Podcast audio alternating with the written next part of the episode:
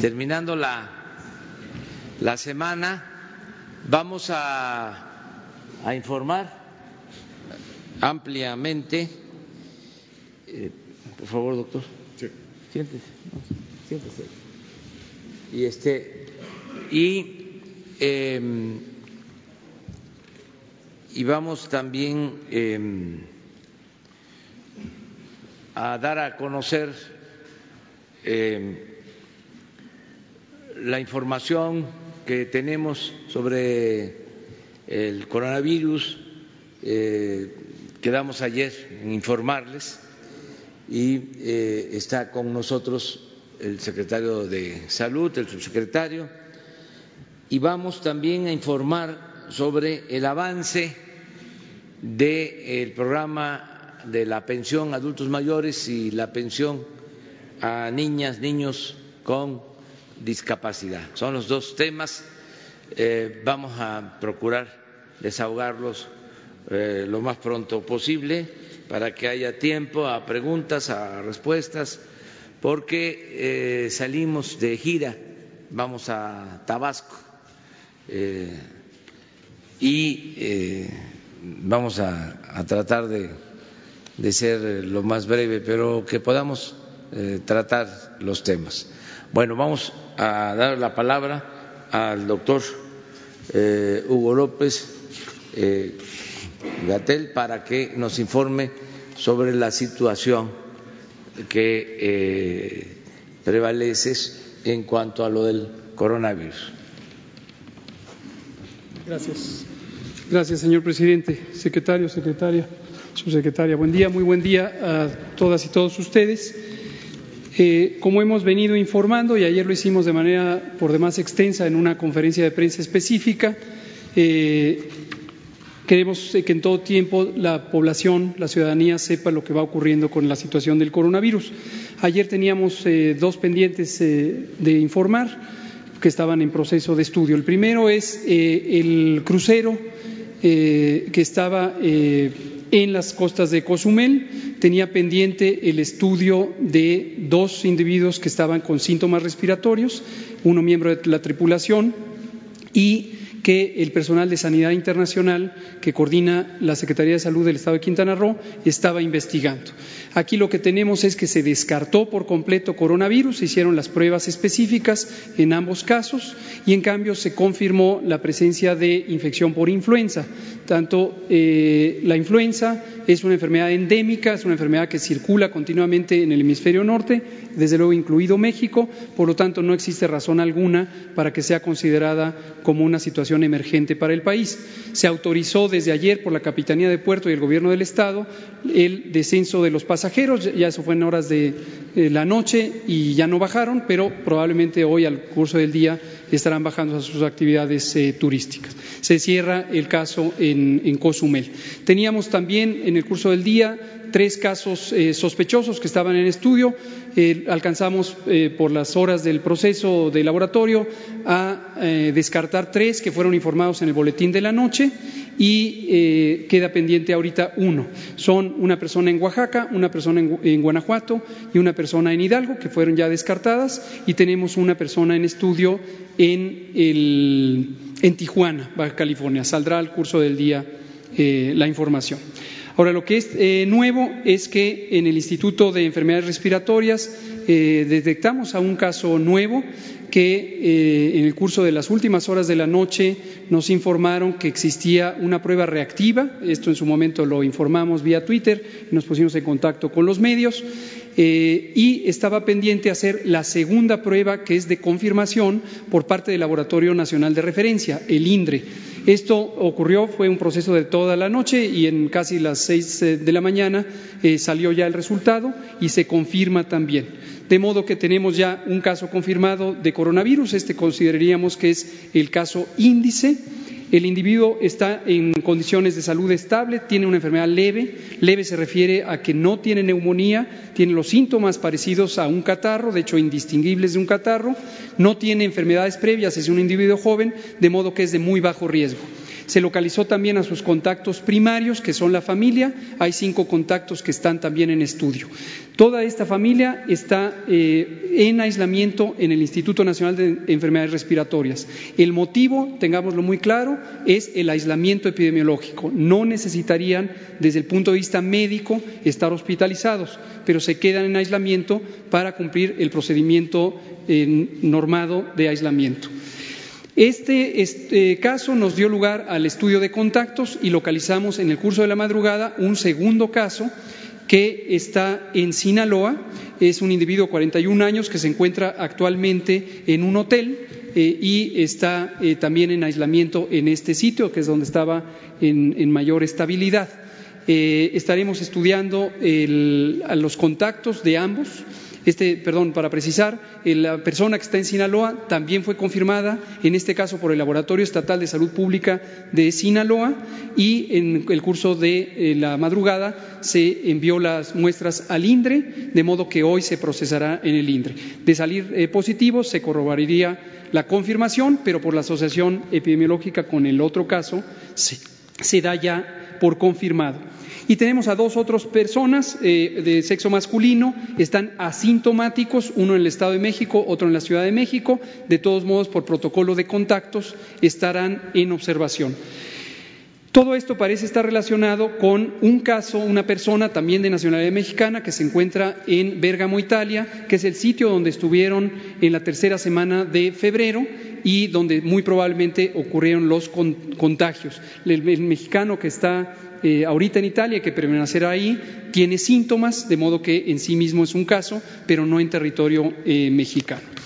Finalmente, como hemos eh, insistido y como lo dejamos muy claramente especificado ayer, seguimos los protocolos internacionales. A lo largo de todas estas semanas hemos hecho un cuidadoso trabajo de preparación para la respuesta y tenemos los tres eh, escenarios o las etapas en donde esto puede estar teniendo eh, presencia. El primero es transmisión local, en este caso a partir de los casos, y esta transmisión local podría durar semanas o podría nunca progresar a una transmisión más amplia.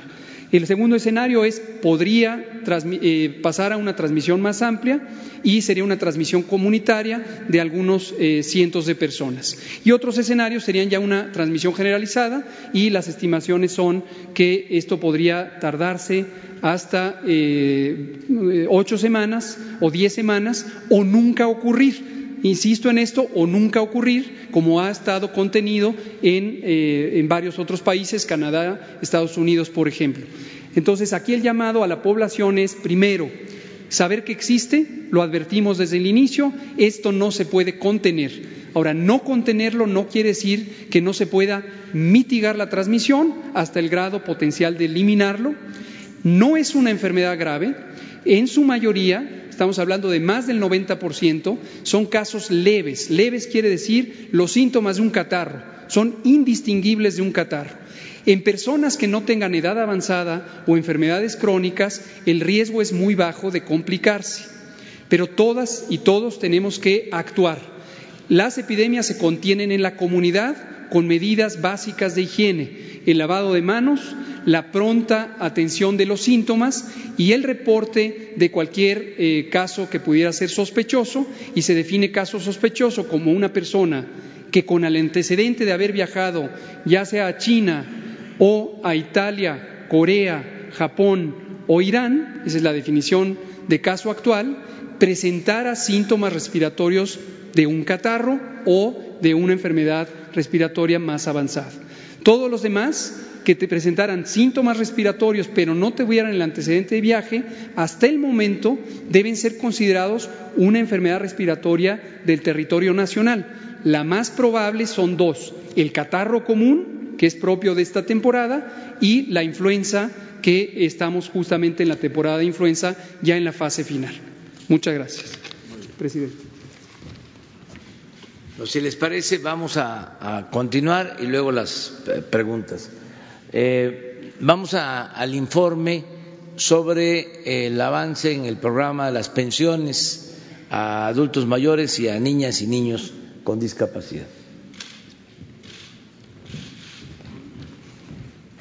Gracias. Buenos días, con el permiso del señor presidente y la señora secretaria. Si nos ayudan con la. Gracias.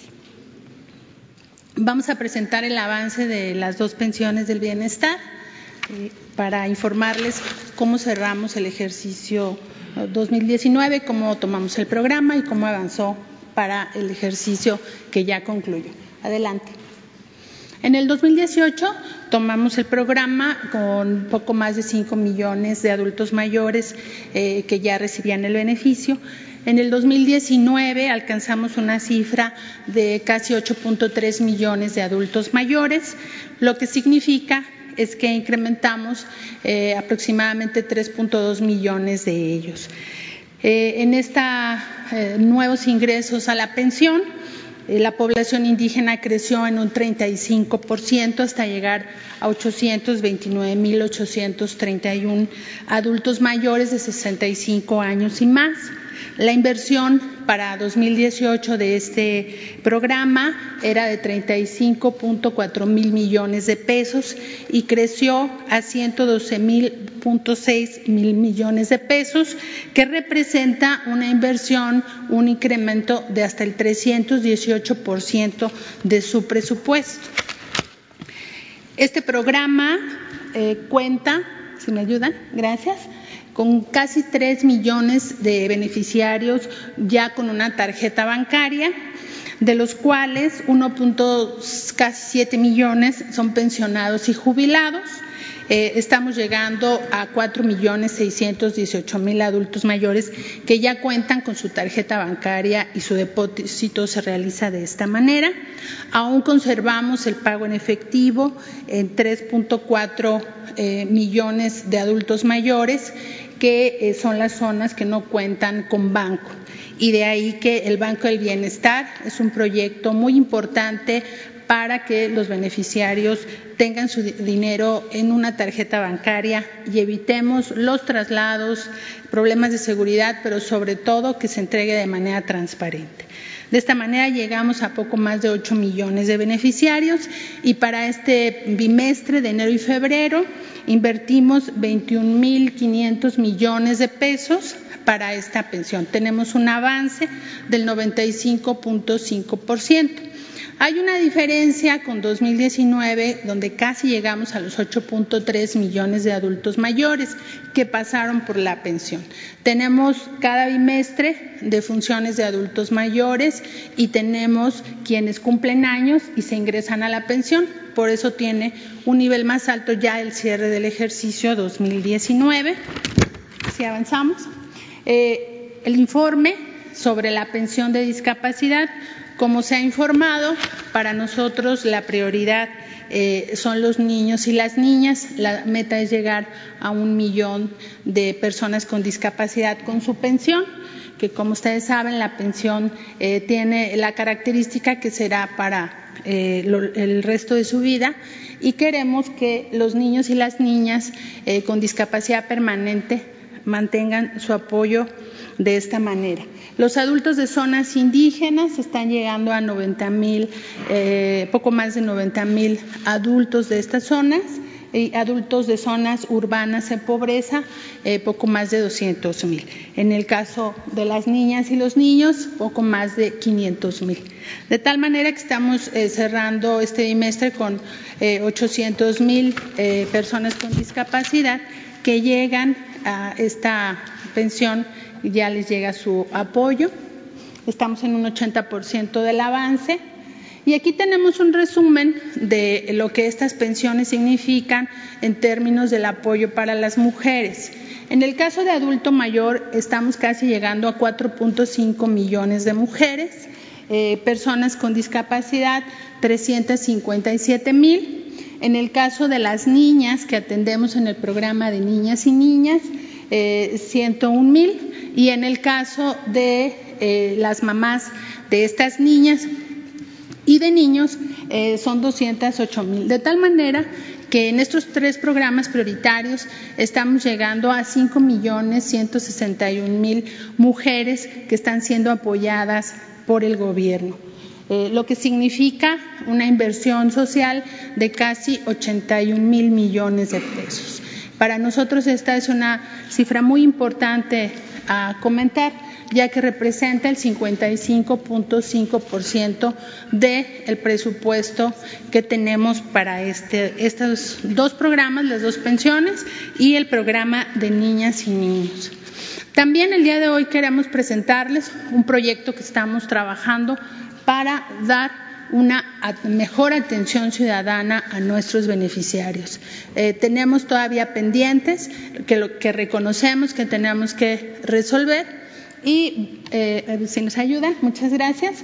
Tenemos trámites diversos, altas, bajas, pagos de marcha, actualización de datos, el que perdió la tarjeta, el que tiene un eh, pendiente su depósito, etcétera. De tal manera, adelante, que vamos a tener este modelo de atención. Vamos a tener una línea de bienestar que es 800 México 4, a donde las personas podrán marcarnos para manifestarnos sus eh, problemáticas o su solicitud de ingreso eh, a los programas, en este caso de la Secretaría del Bienestar.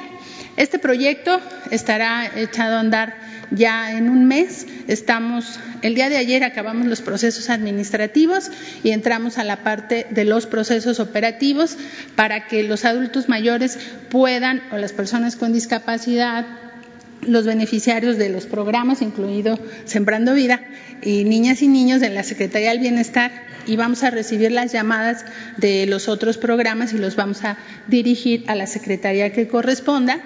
Entonces tendremos esta línea la vamos a estar publicitando, le vamos a pedir apoyo a nuestro coordinador de comunicación social.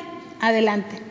Y tenemos un modelo de atención eh, que como ustedes saben, eh, el censo se realizó en todo el país. Gracias a este esfuerzo de nuestros compañeros servidores de la Nación y nuestros compañeros delegados, pudimos construir este padrón con este tamaño en el tiempo que se pudo construir.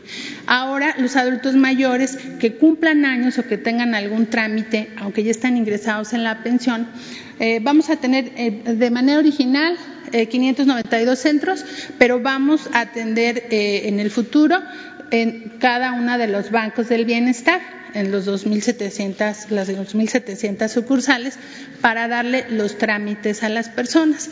Estos centros les quedarán muy cerca. Eh, vamos a empezar con los primeros 592. que está, este es un ejemplo de la región 4 de Veracruz de Cosamaloapan, en donde los adultos mayores podrán ir a hacer su trámite. Adelante. Y bueno, este es un esquema eh, muy sencillo, la atención telefónica, el adulto mayor nos va a llamar, le vamos a ofrecer nuestra ayuda, nos va a plantear eh, la solicitud de su trámite, eh, vamos a, a, hacerlo en un sistema electrónico y vamos a canalizarlo al centro de bienestar que podrá atenderlo en la sucursal del Banco del Bienestar. Y nos va a decir su municipio, le vamos a decir en qué domicilio se encuentra el centro para que pueda hacer su trámite en el caso que lo tenga que hacer presencial. Pero si va a reportar una tarjeta que fue extraviada, no hay necesidad de ir al centro y se le va a sustituir su plástico. Adelante. De ahí nos vamos a referenciar a la atención en el centro de manera presencial, quienes así lo requieran, un ingreso nuevo, nos llevará su documentación, le daremos la información de los programas a los que está haciendo su solicitud y de los demás programas. Llenaremos los formatos y los trámites correspondientes bajo un sistema de captura que tendremos en estos centros y eh, les daremos su acuse para que puedan posteriormente eh, estar al tanto de su trámite. Y la idea es que en estos centros, en estas sucursales del Banco del Bienestar, les entreguemos sus medios de pago, es decir, sus tarjetas eh, o sus planillas de cobro para quienes aún cobraran en efectivo. Buenos días. Bueno, vamos también eh, de manera breve a informar sobre una nueva subasta y eh, posteriormente ya abrimos para preguntas y respuestas.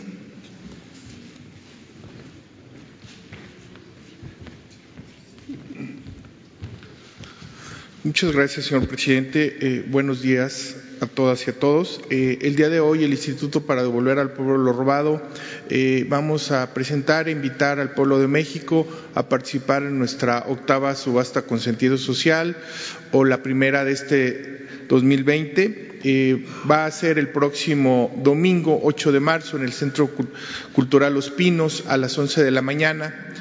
Y lo que nosotros queremos es consolidar esta transformación que ha tenido el Instituto con esta nueva visión social y esta estrategia de comercialización de subastas con sentido social. En 2019 tuvimos un, un, éxito en estas subastas y queremos pasar a un siguiente nivel para consolidar esta nueva visión de la política social y de estrategia de comercialización del Instituto para devolver al pueblo lo robado. Eh, por favor, si fueran tan amables, eh, vamos a subastar 325 eh, lotes. Eh, ¿Qué destacan de estos lotes? Bueno, destacan vehículos de gama alta. Ahorita les voy a presentar algunos ejemplos. Son BMW, Mercedes, eh, Mini Coopers, Corvette y, demás, que ahorita si fuera, los vamos a presentar. También destacan joyas, alrededor de 157 joyas. Al interior de estas joyas hay tres Rolex y, y una serie de joyería de 14, 18 quilates en oro blanco, en oro amarillo, con joyas preciosas, incrustaciones de diamantes. Eh, también tenemos eh, nueve bienes inmuebles, cuatro de ellos en Cancún. Eh, eh, en, eh, sobre todo en fraccionamientos eh, residenciales, tenemos dos en Jalisco, tenemos en Monterrey y también tenemos en Tijuana, lo que da el valor de la subasta de 66, alrededor de 66 millones. De esos 66 millones hay que descontarle todavía un porcentaje que es un fondo de resarcimiento. Con la nueva ley del INDEP se crea un fondo de resarcimiento porque también nosotros ya podemos subastar bienes asegurados, antes no se podía, ahora para tener una venta expedita y oportuna es que lo podemos hacer. Eh, bueno, eh, eh, brevemente decirles que hemos hecho un esfuerzo para que la gente que quiera participar en nuestras subastas sea más breve y sea más corto el registro, sea algo más sencillo. antes se compraban unas bases de ahora ya no, ya no se compran estas bases de participación. Les sugerimos por favor al público que vayan al, al sitio subastas.indep.gov.mx. En este sitio de subastasindep.gov.mx nada más se les pide el nombre, se les pide un correo electrónico y posteriormente eh, pueden mandar a otro, a otro correo electrónico que es bases.indep.gov.mx do, documentación muy básica que es una identificación, un comprobante de domicilio, el RFC o la CURP y con eso ya quedan registrados. Es un trámite muy sencillo, les va a llevar corto tiempo y lo hacemos para facilitar que los participantes pues eh, tengan un proceso mucho más ágil para poder participar en nuestras subastas. Eh, por favor, si fueran, este es el, primer vehículo que, que, pueden ustedes ver, es un Mercedes-Benz clase G 500. Eh, el, quiero destacar que todos estos vehículos están en un precio sumamente competitivo. Estos vehículos, si ustedes los pueden checar, es un precio de mercado tienen precios de mercado muy elevado y creo que es una buena oportunidad porque los precios iniciales son precios muy competitivos. Este vehículo, por algunos expertos, es catalogado como el mejor en todo terreno. Es un vehículo muy versátil. Tenemos dos de esto, ahorita nada más presentamos uno, pero tenemos dos que se van a subastar, estos Mercedes-Benz. Adelante, por favor. También tenemos eh, un vehículo Cadillac blindado, blindaje grado 4 igual trae un precio muy por debajo del, valor de mercado. Eh, este, este vehículo, eh, si ustedes pueden consultarlo, pues sería un vehículo que quizás sea tres veces más de su valor, donde lo pueden conseguir a valor de mercado y esto es una muy buena oportunidad. Repito, es un blindaje grado 4 y es una buena oportunidad. Adelante. Este es un vehículo BMW i8. Eh, este vehículo es híbrido eléctrico, alcanza una velocidad de 0 a 100 kilómetros en 4.4 segundos. Eh, la mayoría de sus partes son de aluminio. Eh, insisto, es un vehículo eléctrico, híbrido, y es un vehículo que, vamos, es de bastante lujo y en el mercado igual lo conseguirán a un precio mucho más elevado del valor inicial que se va a subastar el domingo 8 en Los Pinos.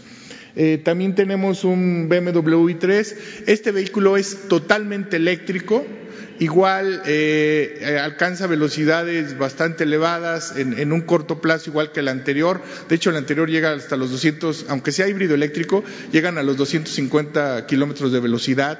Este igual tiene, alcanzan velocidades pues bastante elevadas, aunque sean eléctricos. Este es totalmente eléctrico tenemos un, Corvette, bueno, pues los Corvette ya eh, saben, es eh, deportivo, son el símbolo muchas veces de estas máquinas potentes, eh, su motor se caracteriza por, por una potencia muy elevada, también anda por ahí en un precio muy competitivo.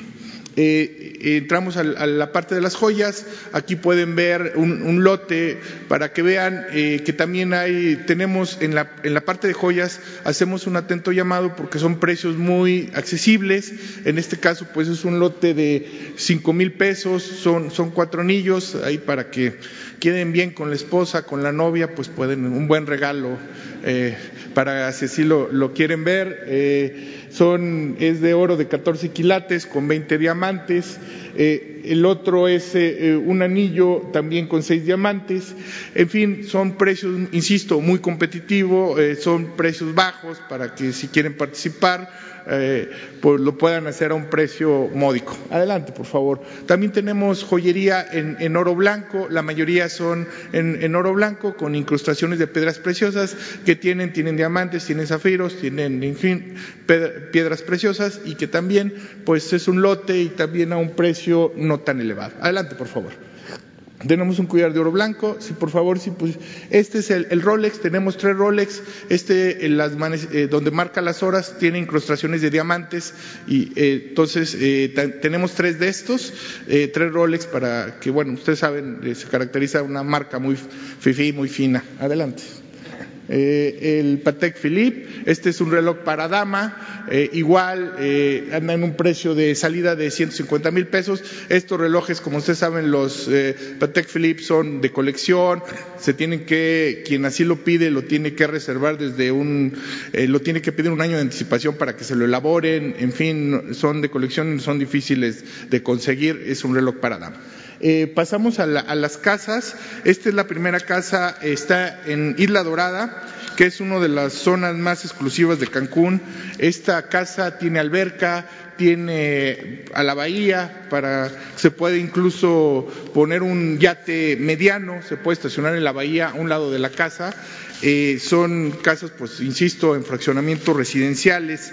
Eh, en este caso ubicada en en la zona de Isla Dorada, en Cancún. Eh, también tenemos una casa en Cuernavaca, Morelos. Esta está a una hora de la Ciudad de México. Eh, está en un fraccionamiento de lujo llamado Los Limoneros. Eh, tiene amplias áreas recreativas, perdón, un amplio jardín, tiene alberca, tiene una cava en el sótano y anda alrededor de nueve millones de pesos. También tenemos otras casas en Jalisco, tenemos dos. Eh, en, Tlajumulco, tenemos eh, de, Zúñiga y también tenemos otras en Tijuana y en Monterrey. Eh, en total, pues bueno, es una subasta de nueva diversa, versátil, básicamente que destaca vehículos, bienes inmuebles, joyería, pues finalmente queremos hacer de nueva cuenta la invitación a la ciudadanía. como ustedes saben, estos recursos se han destinado a municipios más pobres de este país, a becas deportivas, a programas culturales. Por instrucciones del señor presidente, la, última subasta fue para Oaxaca, para instrumentos deportivos, perdón, para instrumentos musicales, para orquestas de viento. Y bueno, en 2020 queremos superar la meta que nos planteamos en 2019. Queremos hacerlo de la mano con la, de la solidaridad de la ciudadanía con bajo el principio de comprar un bien para hacer el bien. Esa ha sido la instrucción puntual del señor presidente de la República y es que el INDEP, el Instituto para Devolver al Pueblo lo Robado, ha venido trabajando en este sentido. Eh, quienes quieran, quien, quieren participar eh, finalmente es importante destacar que lo pueden hacer vía presencial en Los Pinos ese día. Quien no pueda asistir lo puede hacer vía telefónica desde su casa. Ya nuestro nuevo sistema de registro puede hacer que se puedan registrar desde cualquier parte del país, nada más teniendo un correo electrónico. Eh, lo pueden hacer en nuestro centro de atención usuarios en Insurgente Sur, que tenemos 2703, o en las diversas delegaciones del SAI en el país. Quien no pueda, perdón, del INDEP en el país. Quien no pueda venir venir a la Ciudad de México o ir a las delegaciones, lo pueden hacer desde su casa, eh, solamente conectándose al Internet y vía telefónica pujando. Muchas gracias, señor presidente. Bueno, pues eh, abrimos. Gracias. Buenos días, eh, Juan Carlos Machorro del portal Expo. Señor presidente, eh, ante esta ya presencia del coronavirus, eh, ¿tienen algún plano o programa para que las empresas de este país estén preparadas y, bueno, se proteja la salud de los empleados? Y en un instante una segunda pregunta. Gracias. Bueno, eh, es importante tu pregunta para eh, informarle a todos los mexicanos sobre esta situación. Primero, de que estamos preparados para enfrentar esta situación del el coronavirus. Eh, tenemos eh, los médicos, los especialistas, los hospitales, eh, la capacidad para hacerle frente a este caso del coronavirus. En la medida en que se vaya desarrollando, presentando, vamos a eh, atender los casos. Se habló de que iba a darse esta situación. Aquí lo informamos desde los primeros días. Eh, lo informó con mucha claridad el doctor Hugo López eh, Gatel. Y estamos preparados. Eso es lo primero. Lo segundo es de que no se trata, según los eh, diagnósticos técnicos, médicos, me gustaría que sobre eso eh, ahondaran tanto eh, Hugo López Gatel, que es especialista, y también el doctor Jorge Alcocer, que lo considero una eminencia médica Premio Nacional de Ciencia. Y quiero que eh, se explique eh, con precisión sobre la gravedad del coronavirus. Eso es lo segundo, porque no es, repito, según la información que se tiene, algo eh, terrible, fatal. Ni siquiera es eh, equivalente a la influenza. Para que todos los que están escuchando eh, tengamos esta información. Y lo tercero, es de que vamos a estar constantemente informando, como lo hemos venido haciendo. Diario se va a estar informando. El doctor Hugo López Gatel va a estar constantemente informando para evitar, lo digo con toda claridad, que haya amarillismo, que no haya eh, exageraciones para que haya una psicosis colectiva de miedo, de temor, porque hay quienes no actúan con ética y vuelan, quienes no informan con objetividad.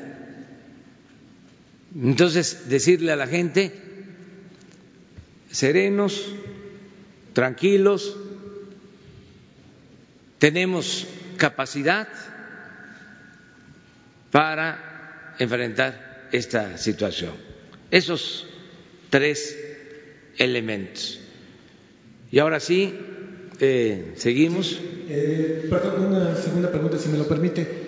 ¿Tiene su gobierno ahora sí que la apertura para eh, trabajar en sinergia con hospitales, laboratorios privados y todas estas instituciones para, pues entre todos, ir previniendo estas enfermedades? Gracias. Sí, desde luego que sí. Pero bueno, vamos a, darle la, palabra al doctor Alcocer que nos explique bien sobre eh, la capacidad que tenemos para enfrentar esta situación y sobre la gravedad de eh, este virus. Muchas gracias, señor presidente. Muy buenos días tengan todas y, todas y todos ustedes. En efecto, esta es una situación anunciada y mis primeras palabras que se suman a lo que ya señaló el presidente es llamar a lo que caracteriza al pueblo de México, a su solidaridad y el eh, acompañamiento en situaciones que no es de gravedad, es una situación anunciada, es una situación que llama a la participación de todos.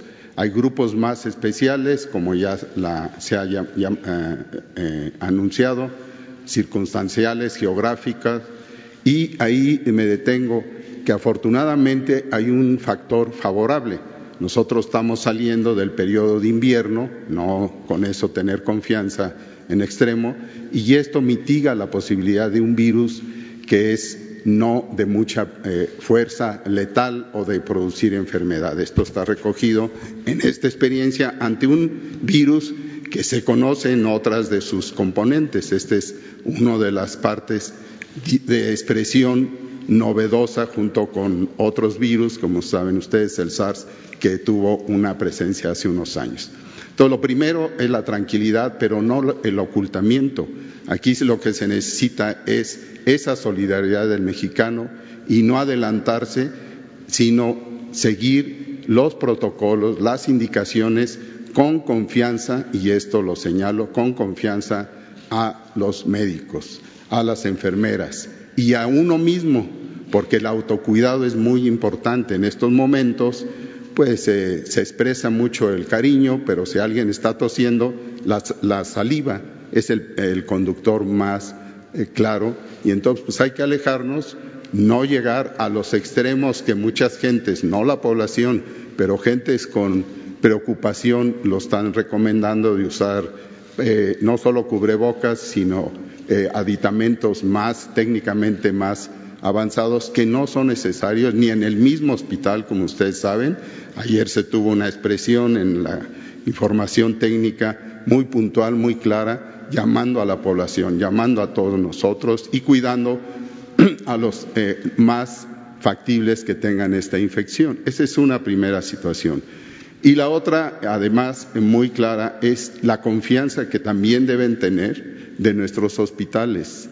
Eh, no eh, se requiere contabilizar y hacer una situación de cuántas camas se necesitan en esta situación por habitante, por mexicano, por estado. No. Lo que tenemos es claramente suficiente.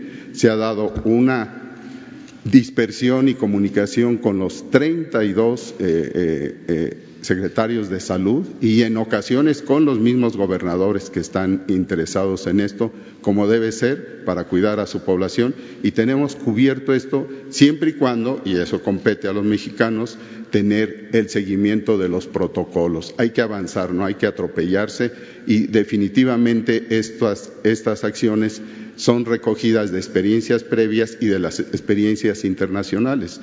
Ahora tenemos uno, dos, tres casos y el objetivo, el objetivo para esta situación en esta tercera fase es evitar que se contagien y tener aislados en una forma muy sencilla, pero que compete a la sanidad, a los médicos, de saber en qué momento, después de 14, 28 días, esto se levanta. Esta es una eh, segunda eh, nota que quisiera que tomaran todos los mexicanos, que ustedes son los conductores de esto, de tranquilidad y de seguridad, no es de ocultamiento. Y la última es lo que también el presidente ya mencionó, una información constante.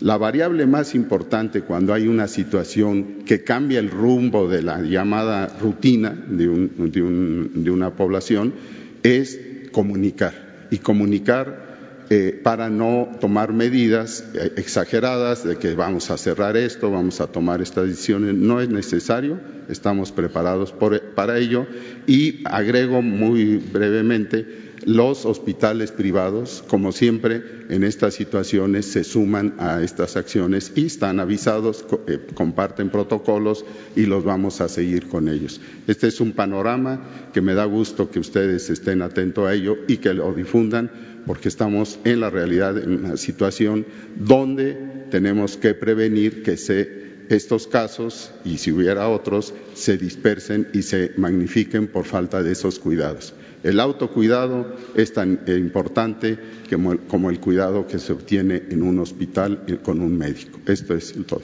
Muchas gracias. A ver, la señora.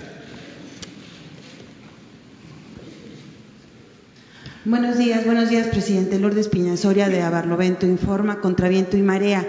La primera pregunta es, ¿tienen pensado hacer alguna campaña en medios de comunicación que se informe de cuáles son las precauciones que se tienen que tener en este caso?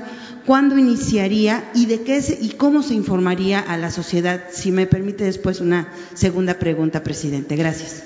Ya se tiene un boletín. ¿Por qué no informas?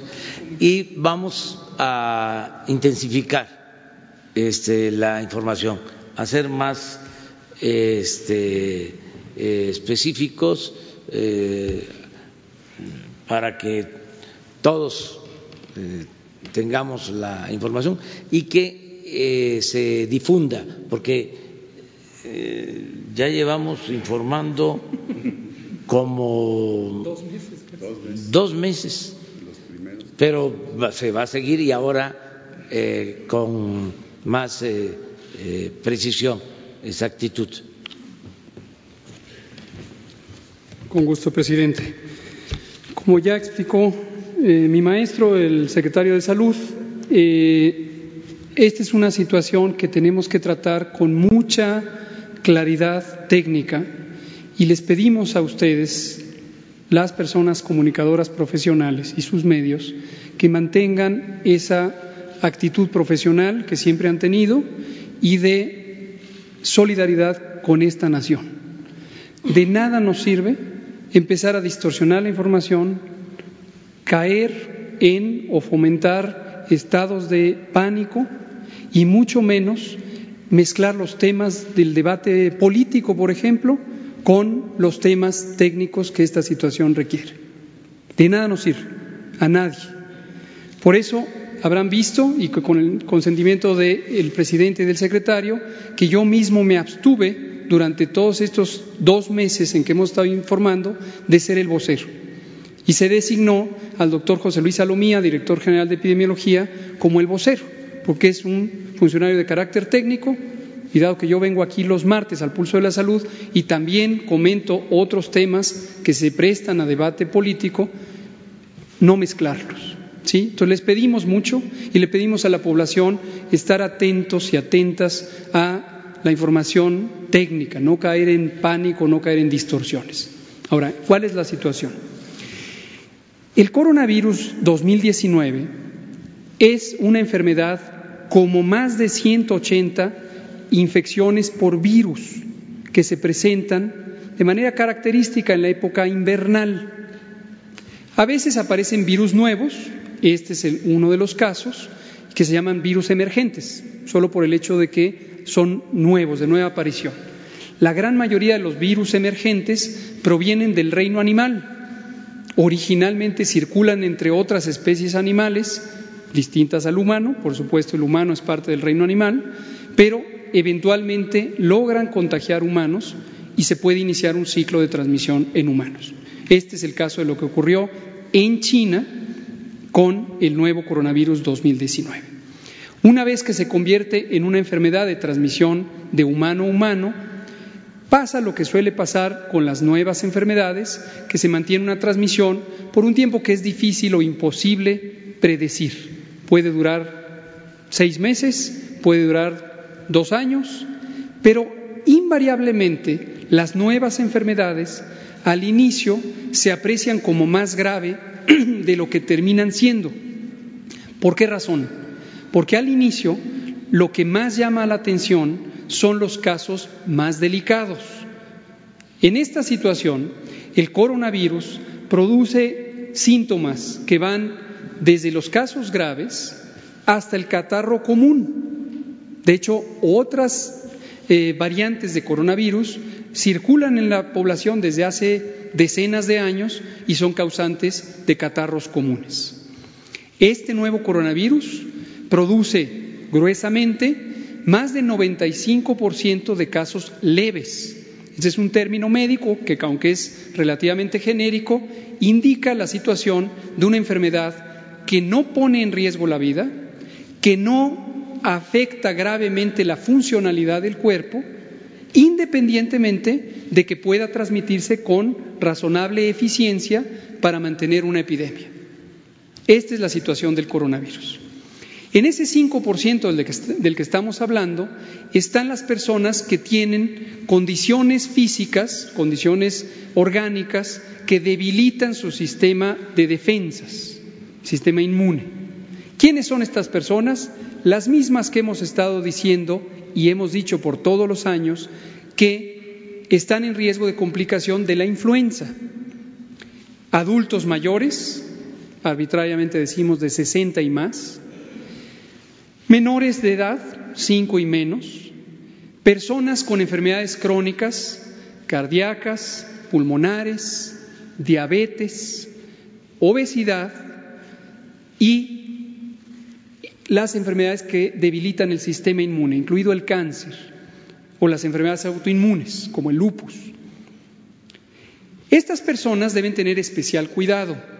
Si llegaran a presentar, no solamente ahora por el coronavirus, sino en general, una enfermedad respiratoria, este grupo de personas debe tener mayor grado de atención, mayor velocidad en acudir a atención médica, porque tiene mayor probabilidad de complicarse. Quienes no están en esta condición tienen una probabilidad considerablemente baja. Ahora, veámoslo en perspectiva. Vemos noticias de otras partes del mundo, concretamente de China, donde han ocurrido más del 96% de los casos registrados, y vemos situaciones que parecen ser devastadoras. ¿Cuántos casos ha habido? Se han registrado un poco más de 83 mil casos. ¿Cuánta población tiene China? 1.200 millones de habitantes. Estamos hablando de menos de 0.001% de la población china. Entonces, estas situaciones de salud, también en términos de la transmisión y la carga de enfermedad en una población, hasta el momento es considerablemente baja. Concluyo. En México hemos recibido ya el coronavirus 2019, tal como lo anticipamos desde que empezó esta epidemia junto con el inicio del año occidental en China. Y lo que sabíamos es que irremediablemente iba a llegar. En ningún momento aspiramos a contenerlo. Por esta razón, la Organización Mundial de la Salud nunca recomendó medidas de contención. Contención es pensar que se puede evitar la llegada a un territorio y se toman medidas de vigilancia muy extremas o restricciones de viajes o comercio. No corresponde a lo que se necesita en esta situación. No corresponde restringir el tránsito a nadie. Lo que sí corresponde, y es lo que recomendó la Organización Mundial de la Salud, y seguimos prácticamente todos los países del mundo, es las medidas de mitigación. Mitigación quiere decir reducir el daño, reducir la transmisión, hacerla más lenta. ¿En qué consiste esto? En que donde se detecten casos, como es la situación ahora, se hacen estudios de contactos con la mayor rapidez posible. Contactos son personas que han estado en cercanía con los casos durante el periodo infectante y se les atiende para que se mantengan en aislamiento preventivo. Una vez que han pasado dos periodos de incubación, que para esta enfermedad son 28 días, uno puede estar tranquilo de que se ha agotado la posibilidad de transmisión. Las modelaciones matemáticas, que son estudios especializados sobre la transmisión de enfermedades infecciosas, muestran que la eficiencia de este virus corresponde a que un caso puede producir hasta dos o tres nuevos casos. Si uno actúa oportunamente para encontrar esos casos que se están desarrollando, los va a limitar porque los va a mantener en aislamiento preventivo y ya no van a transmitir a otra generación, otra serie de casos. Y es muy posible que tengamos éxito, como ha ocurrido en otras partes del mundo, que usan protocolos semejantes a los de México y que no son otros que los estándares internacionales, y se acaban las cadenas de transmisión. Puede ser que mientras ocurra en otras partes del mundo, como seguramente continuará por varios meses, volvamos a tener importación de casos y se tendrá que seguir haciendo el mismo procedimiento hasta que en general en el mundo termine la transmisión. Y como explicaba también mi maestro, el clima aquí es un elemento importante. No quiere decir que irremediablemente cuando venga el calor, súbitamente se va a acabar la transmisión.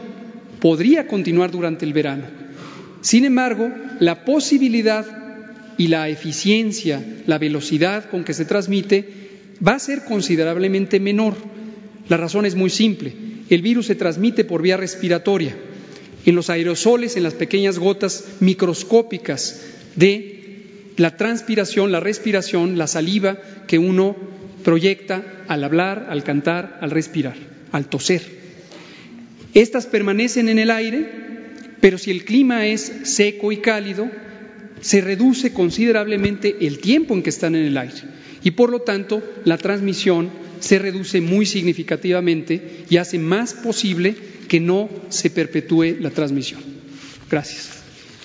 Y la segunda pregunta, señor presidente, es en otro tenor, es otro tema.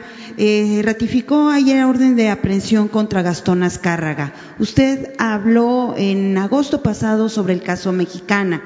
Bueno, pues ya tenemos el caso de Gastón Azcárraga, el de Lozoya Austin, tenemos el de García Luna, y bueno, pues en este caso fue también el de Gastón Azcárraga, pues atentó contra la línea aérea Bandera de México una línea que tenía 98 años en nuestro país y se atentó contra las fuentes de trabajo de muchos, muchos empleados. ¿Cuál es su posición en este, en este momento en cuanto a Mexicana y la ratificación sobre la orden de aprehensión a Gastón Azcárraga? Gracias por su respuesta. Bueno, nosotros eh, siempre denunciamos estas eh, operaciones que se hicieron en los últimos años. En este caso fue eh, en el sexenio de Vicente Fox. Se tenían haciendo historia un poco eh, estas dos líneas aéreas mexicana, en efecto, eh, un emblema de la aviación de México y eh, Aeroméxico.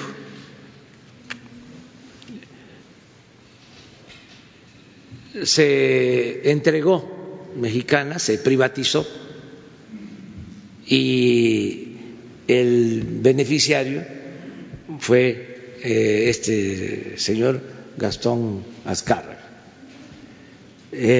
sin duda, fue eh, apoyado por el gobierno de Vicente Fox.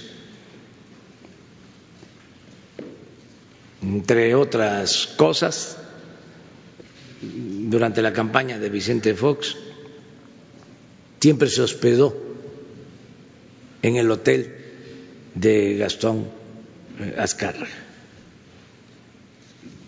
Algo parecido sucedió después del fraude del 2006. Quienes habían ayudado en el fraude, que eran en ese entonces representantes del sector empresarial, recibieron Aeroméxico. O sea, en un sexenio entregaron Mexicana y en el otro sexenio Aeroméxico. Se enojan mucho porque eh, hablo de estas cosas, ¿no?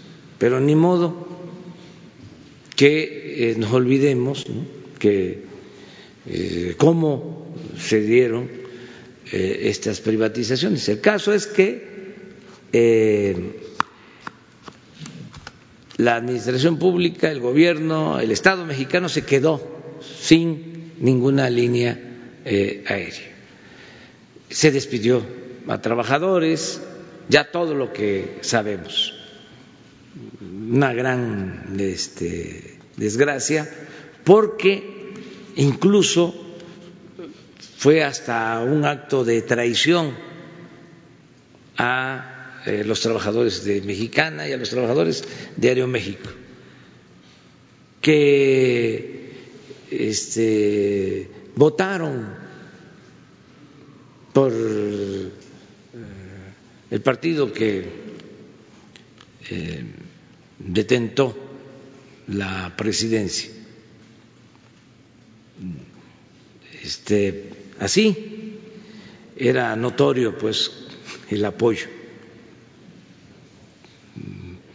por una falta de información, de conciencia, eh, este, pero bueno, no hubo justicia durante mucho tiempo, eh, ahora se eh, confirma lo de la orden de aprehensión y eh, lo que se tiene que buscar es una solución a los trabajadores. Hay juicios abiertos sobre estos casos. Nosotros hemos hecho el compromiso de eh, no afectar a los trabajadores en sus demandas, es decir, no eh, influir en contra de los trabajadores, sino que haya justicia y se aplique la ley y se están esperando la eh, resolución de estos juicios. Y estamos también dispuestos a ayudarlos para que puedan tener los trabajadores eh, opciones como la de contar con una línea aérea. Eh, se ha hecho esa propuesta le pedido sí, al secretario de Comunicación, al ingeniero Jiménez Espriu, que hable con los eh, representantes de los trabajadores. No se descarta el que pueda haber una cooperativa, que puedan ellos este, tener permisos. Nosotros damos las concesiones eh, a los eh, trabajadores que fueron víctimas de despidos injustificados o de estas quiebras injustificadas que se hicieron para este, afectar el patrimonio tanto de eh, el país, de la hacienda pública, como el trabajo y el patrimonio de los trabajadores. Eso es lo que puedo comentar.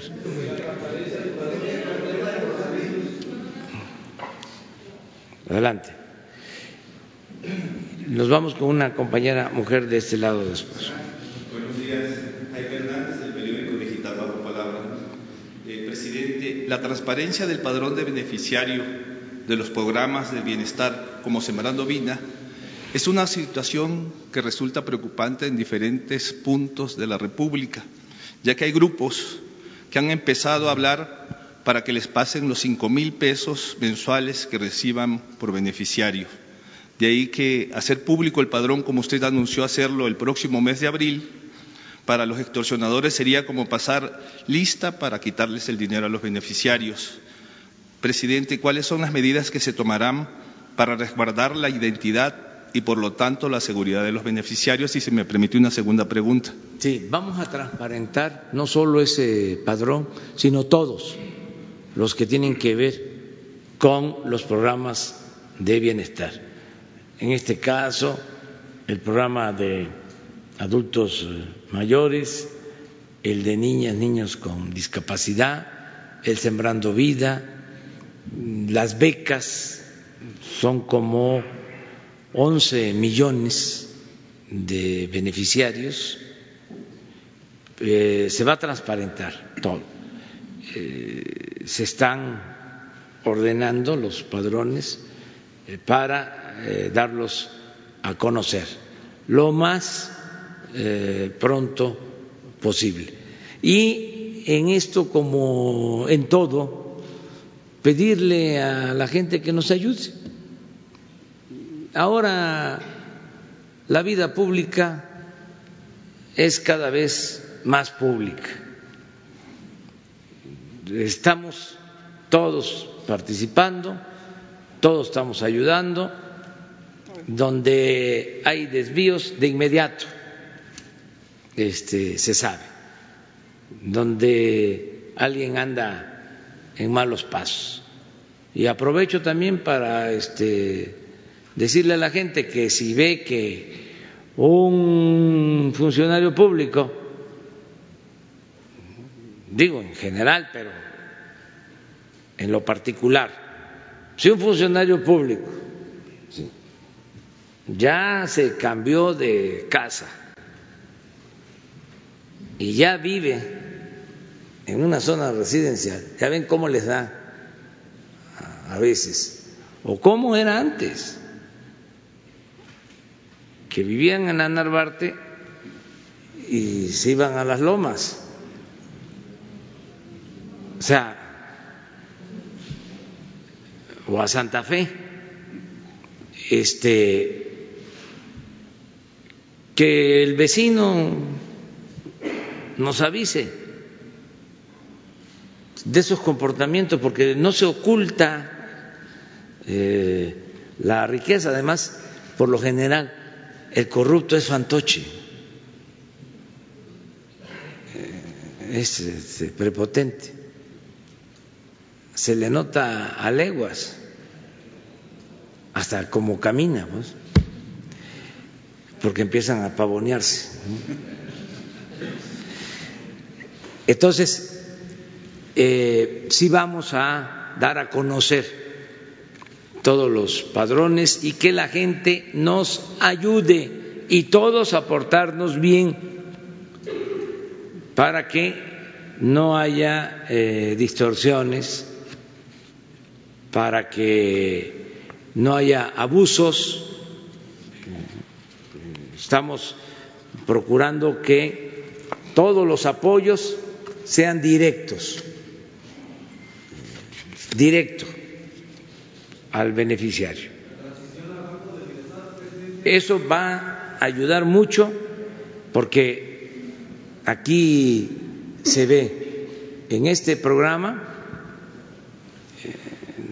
apenas la mitad cobra con tarjeta.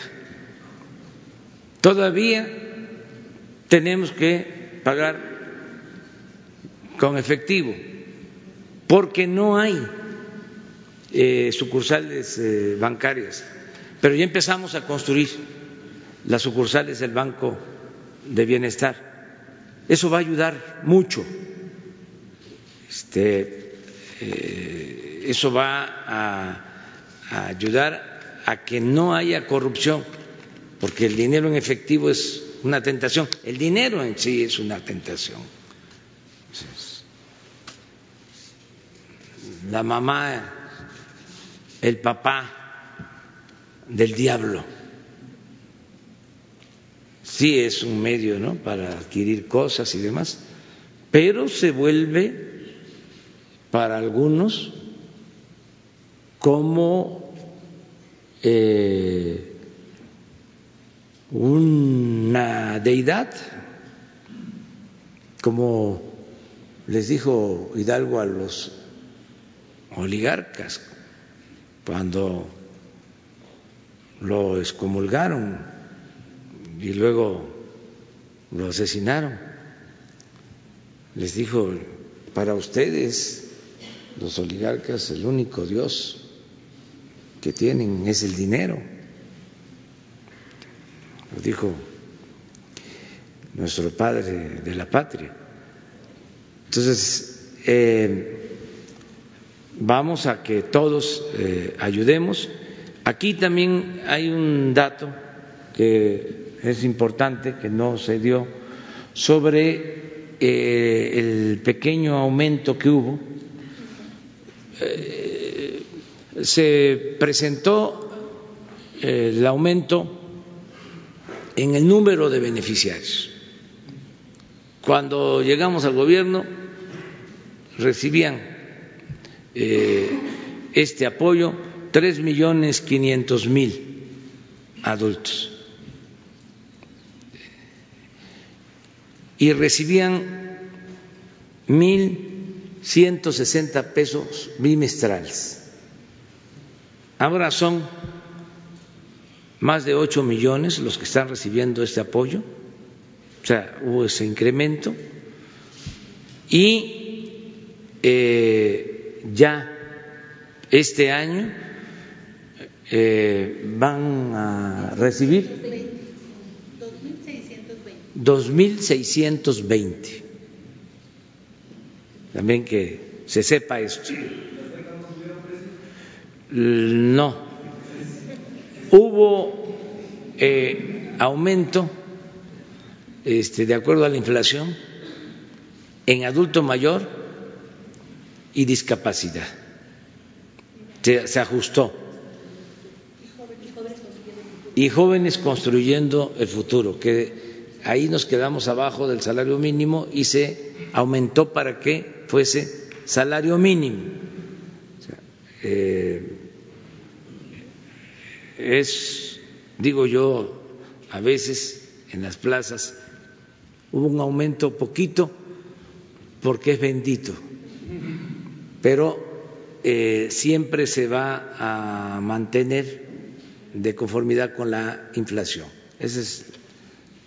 Segunda pregunta, este, presidente. Esto no es grilla, pero le consultaría cómo van los avances de la construcción de las primeras 1.350 sucursales del Banco de Bienestar para el 2020, que se espera eh, van a privilegiar la repartición de los apoyos de los programas sociales para los más pobres de México. Sí, eh, tenemos eh, ya el presupuesto, son cinco mil millones para este año, para construir mil trescientas cincuenta sucursales. Y eh, estimamos otros cinco mil para el año próximo, otras mil trescientas cincuenta. Vamos un poco eh, retrasados porque tenemos que hacer un promedio de 100 por mes para poder tener las 1.350. Nos está ayudando eh, la Secretaría de la Defensa, los ingenieros militares. Se nos ha dificultado por los terrenos. También qué bueno que estamos hablando de esto. Aprovecho para decirles ejidatarios, eh, a comuneros, a presidentes municipales, eh, que nos ayuden este, con los terrenos eh, para que tengamos donde construir. Ya vamos a tener en 15 días, a más tardar, vamos a tener 300 terrenos disponibles. Eh, porque les comentaba yo que un trámite para tener la escritura o un documento este, que le dé eh, al Banco de Bienestar la propiedad de un predio, el trámite en el mismo gobierno estaba eh, calculado, estimado, en seis meses. Imagínense si eso es un trámite para obtener una escritura en el mismo gobierno, pero además con la participación del presidente y de los secretarios y todo, para que vean lo del elefante, ¿no? Este, ¿Cómo cuesta hacer que camine el elefante reumático, mañoso, ¿no? empujar el elefante? Entonces estamos reduciendo esos tiempos. Primero emití eh, un escrito y no funcionó. Tuve que convertir el, escrito en un decreto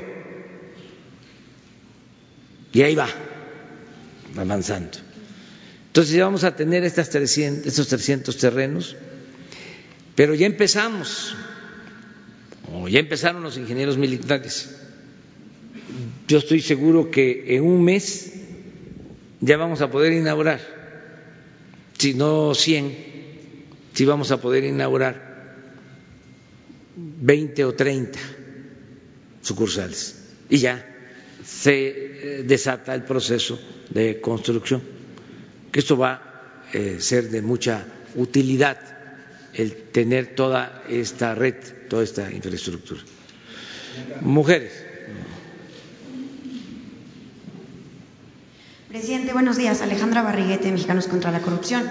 Eh, el día de ayer publicamos que Interjet, la aerolínea propiedad de Miguel Alemán, eh, tiene un adeudo con el gobierno de más de tres mil millones de pesos.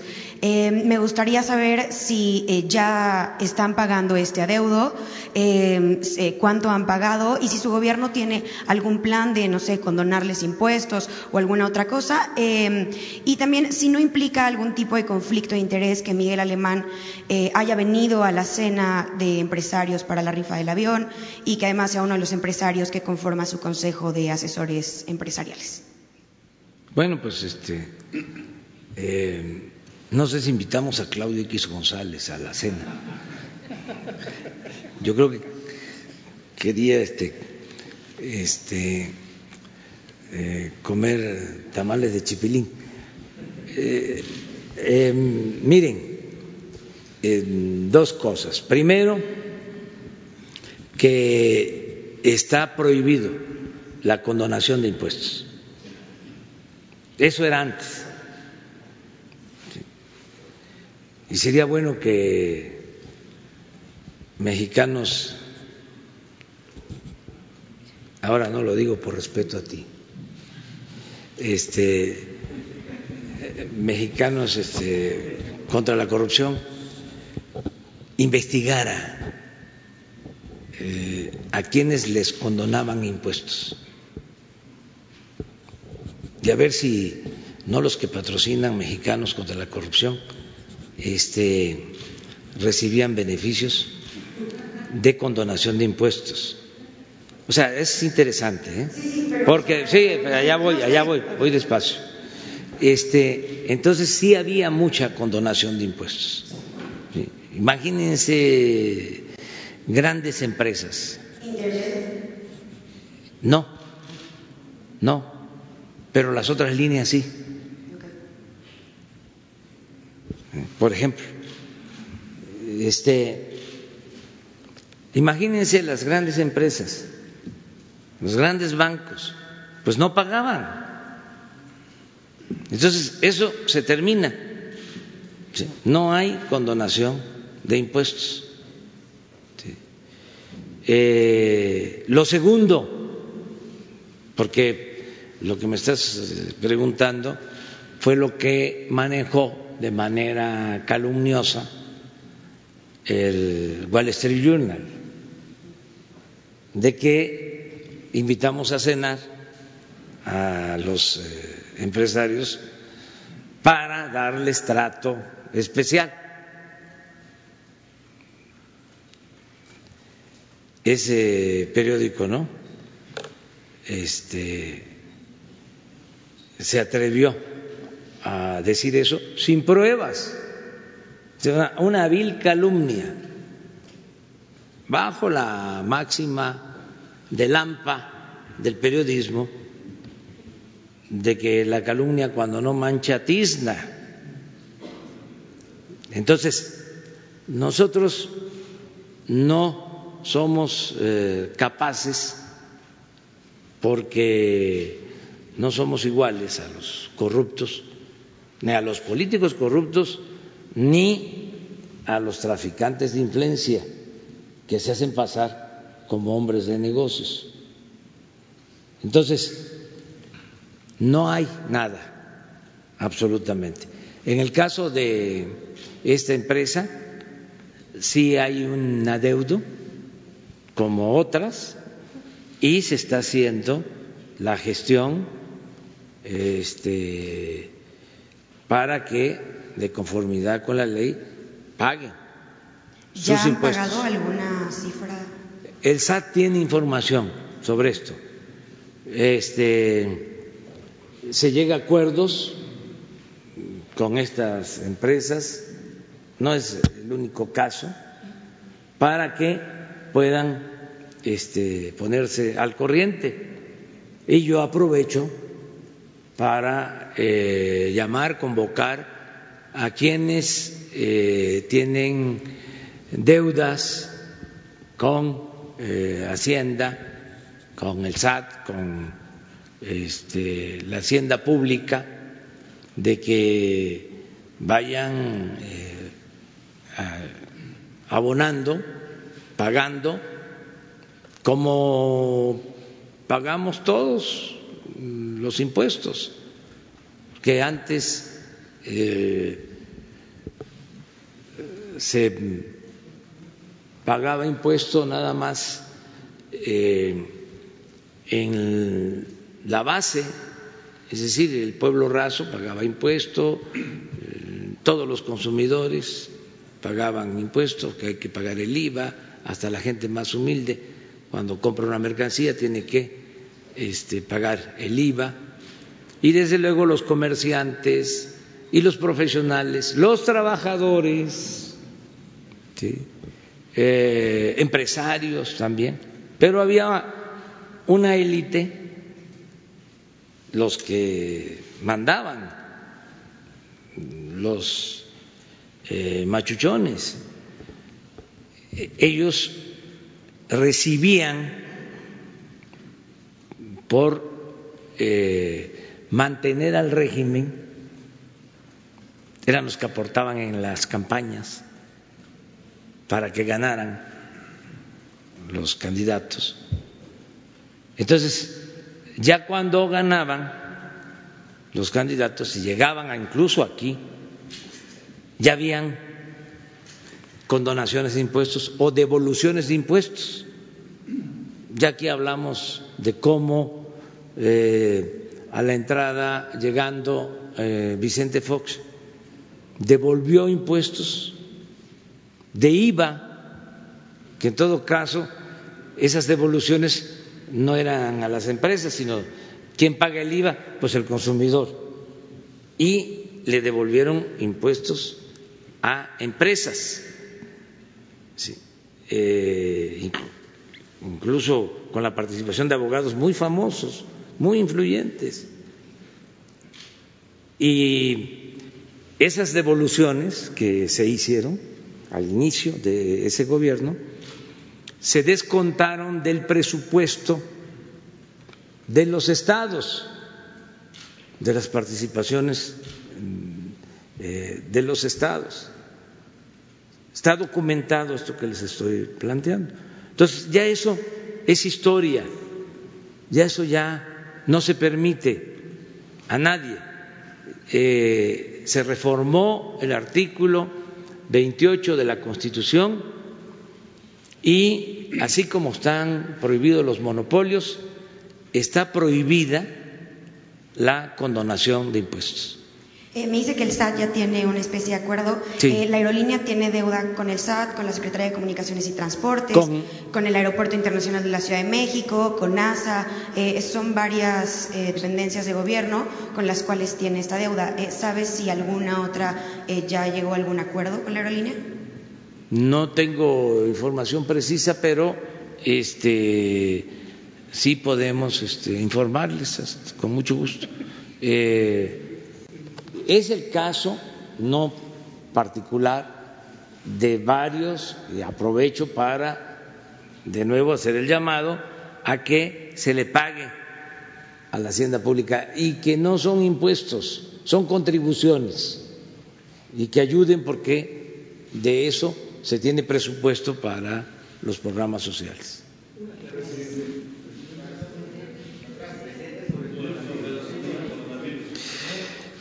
Una más, me tengo que ir.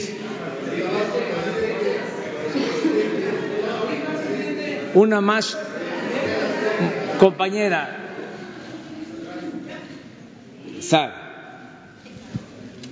Eh, gracias, eh, presidente. Buenos días. Para el subsecretario Hugo López Gatel, preguntarle concretamente si en este momento se puede hablar ya de estos dos casos de coronavirus, aunque me queda claro que falta la confirmación del de Sinaloa. Eh, por un lado, eso, gracias. Pero ¿cuál es la pregunta? Si se puede. Si se puede hablar ya de dos casos o solo un caso. Hablemos de dos casos. Hablemos de dos casos. Eh, el, del INER, el que estaba en el INER, tuvimos la doble confirmación. Lo explicamos ayer de manera preliminar. Cuando se implanta una nueva técnica diagnóstica, el Laboratorio Nacional de Referencia se mantiene como punto de control de calidad durante los primeros ocho a diez días. Eh, seis unidades hospitalarias de alta especialidad en la Ciudad de México, pero que son federales, son los que más recientemente adoptaron el protocolo. Instituto Nacional de Enfermedades Respiratorias, Instituto Nacional de Nutrición, Centro Médico Nacional, 20 eh, de noviembre, eh, Hospital de Especialidades La Raza del Seguro Social y los dos institutos pediátricos, Hospital Infantil de México e Instituto Nacional de Pediatría.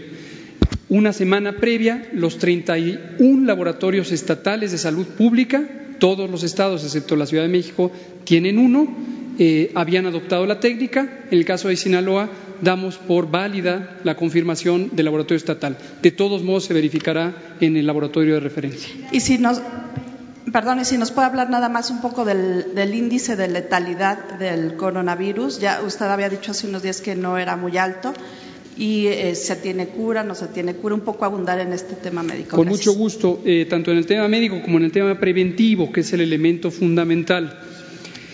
el coronavirus nuevo 2019, que causa la enfermedad que se llama COVID-19, que es una enfermedad indistinguible del catarro común, también en algunos casos puede dar la, enfermedad que es parecida a la influenza grave. En la mínima proporción de los casos esto puede ocurrir. En personas que son susceptibles a complicarse, que ya las eh, comenté, adulto mayor, niño eh, de menor de cinco años, enfermedades crónicas, eh, se debe tener el mayor cuidado de tempranamente detectar los síntomas.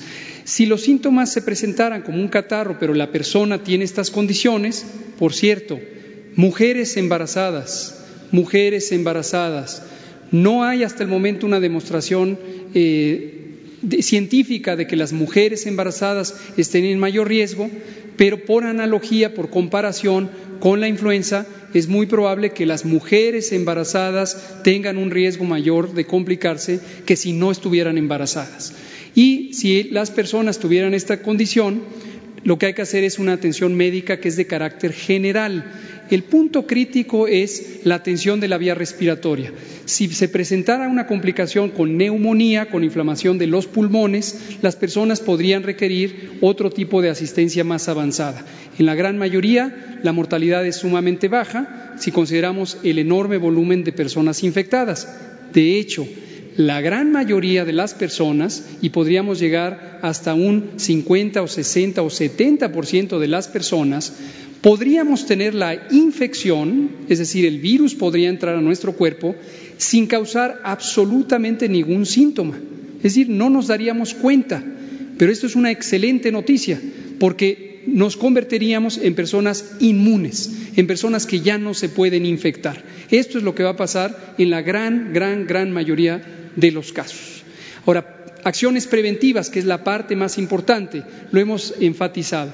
Las epidemias se contienen en la comunidad, en la casa, en la escuela, en la vivienda, en la comunidad en donde uno va y viene. No hay que dejarle todo esto a una acción gubernamental. El Estado mexicano se compone de gobierno y de sociedad, los sectores social y privado.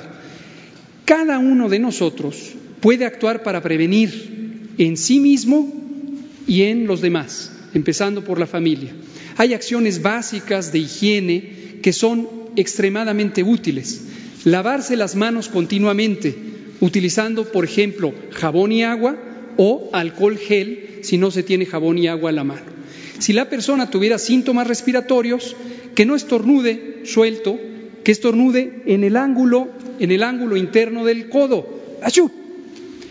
También que no de la mano, mantengámonos con un saludo fraterno y amigable que nos ayude a ser solidarios y hermanos como sociedad, pero no nos demos la mano. Por el momento tampoco nos demos besos ni abrazos. Simplemente así. ¿De acuerdo? Y entonces esto nos va a ayudar a disminuir la transmisión.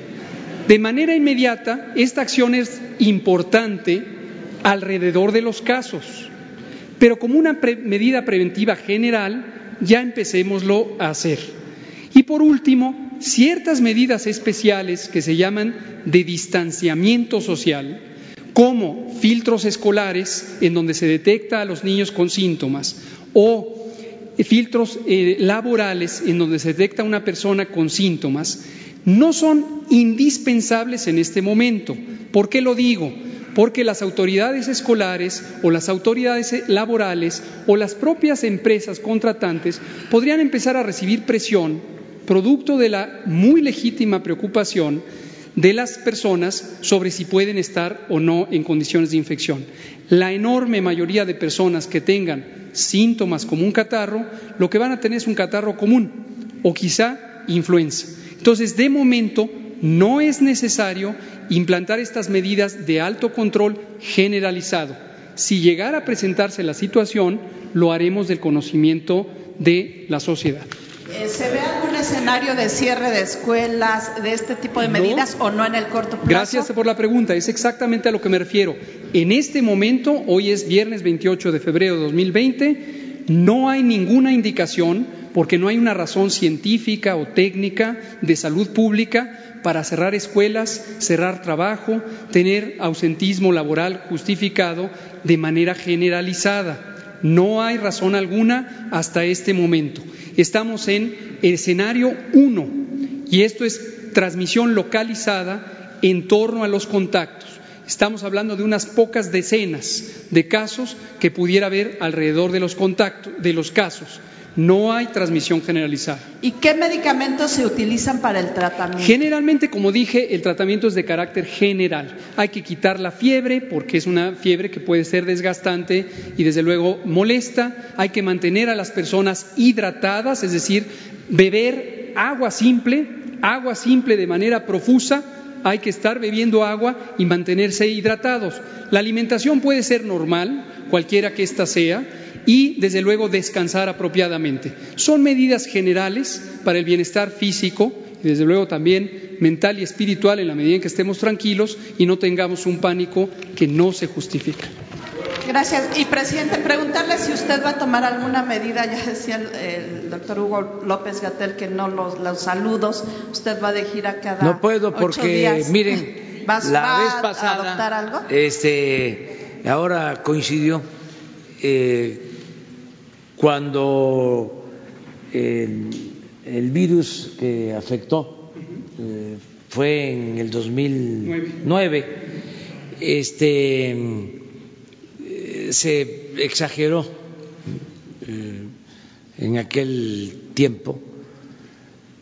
Y se prohibió incluso que este, se llevaran a cabo reuniones, me acuerdo, y a mí me tocaba eh, ir a giras porque le teníamos que pedalear, pues, si no, no se este, podía, era de trabajar todos los días, todos los días, todos los días, informando, orientando, como predicadores, como este, demócratas, todas las plazas públicas. Y me tocó entonces ir eh, a Tamulté de las Sabanas, a la zona chontal de Tabasco. Me criticaron porque hubo un acto en la plaza. Pues, ¿a dónde creen que voy hoy? Ah, no voy a Tamulté, a la una voy a estar allá eh, y en la tarde voy a Nacajuca eh, y mañana voy eh, a la región Chontal de Centla a Quintín-Arauz, es este donde está el río Sumacinta, el mono sagrado, el río más grande de México. Eh, vamos allá a Quintín-Arauz y vamos a estar también mañana por la tarde en Vicente Guerrero y el domingo vamos a estar en San Carlos Macuspán. Eh, son pueblos eh, chontales de Tabasco, eh, los vamos a, a visitar en el plan que tenemos de visitar todas las etnias, todas las culturas, todos los pueblos originarios. No cambiará nada. No, no, no, no, no, no, no hay cambio para nada no, no, no, no, no, no, no, no, no, no. Este, no, va a ser lo mismo. Este, miren también, también. A pesar de las eh, que recomendaciones. se tome en cuenta algo. Si, si hay una enfermedad, sí, no solo esta, cualquiera, y se tiene atención médica y se tienen las medicinas, eh, si no hay descuido ante cualquier enfermedad, la gente sale adelante. La medicina ha avanzado mucho. Bueno, yo este, un infarto, me atendieron pronto y bien y miren, aquí estoy. Este, eh, vamos eh, a seguir adelante. Eh, ya hablamos de que tengamos confianza en las instituciones. Se va a estar informando. Esto es muy importante, que se tenga toda la información, no ocultar nada, transparentar todo y eh, que vayamos eh, todos aprendiendo. Siempre se aprende. Eh,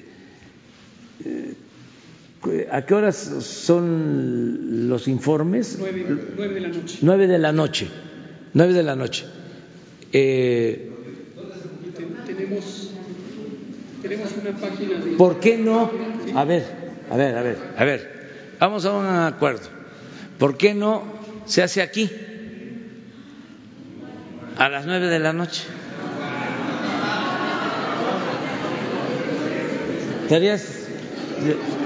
Sí, que vengan los especialistas. Es un asunto técnico, es un asunto científico, sí, que vengan a las nueve de la noche aquí. ¿De acuerdo? A ver, eh, que levanten la mano los que estén de acuerdo mayoría.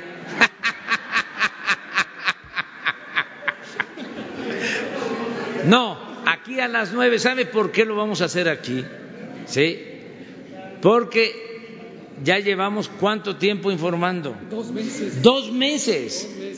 Y dos meses. Y no ha tenido eh, el efecto suficiente. O sea, hace falta más información. Entonces, aquí a las nueve, hoy, eh, mañana, pasado mañana, todos los días, nueve de la noche. Técnico, científico, eh, para que no haya distorsiones, que la gente eh, tenga eh, la información, garantizar el derecho a la información y transmitirlo en vivo, así, igual, se transmite a las nueve de la noche. Muchas gracias, si no ya no llego.